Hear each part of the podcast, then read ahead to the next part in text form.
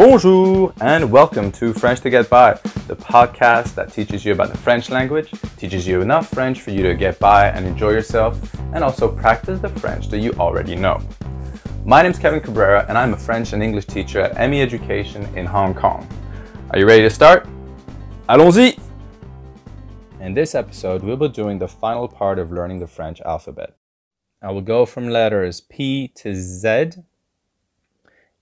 P sounds like P. P. Patte. Q sounds like Q. Q. Qui. R sounds like R. R. Ra. S sounds like S. S. Somme. T sounds like T. T. Tank. U sounds like U. U. Unité. V sounds like V. V.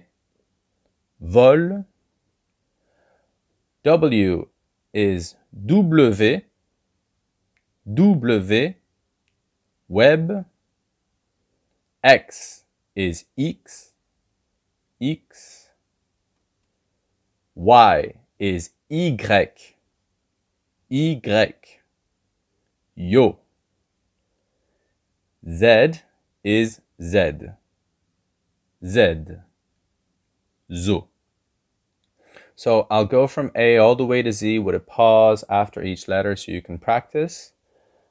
A, B, C, D, E, F, G, H, I, J, K, L, M, N, O, P, Q, R, S, T, U, V, W, X, Y, Z.